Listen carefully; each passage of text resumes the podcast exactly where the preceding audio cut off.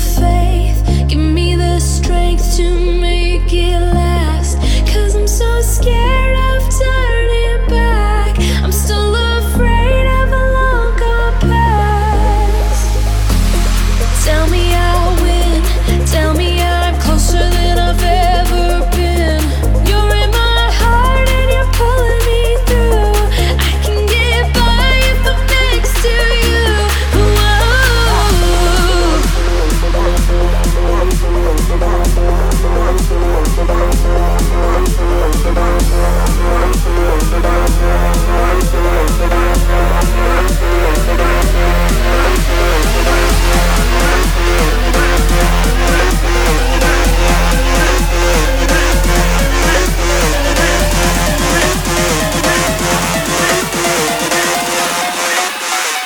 This is how we get down.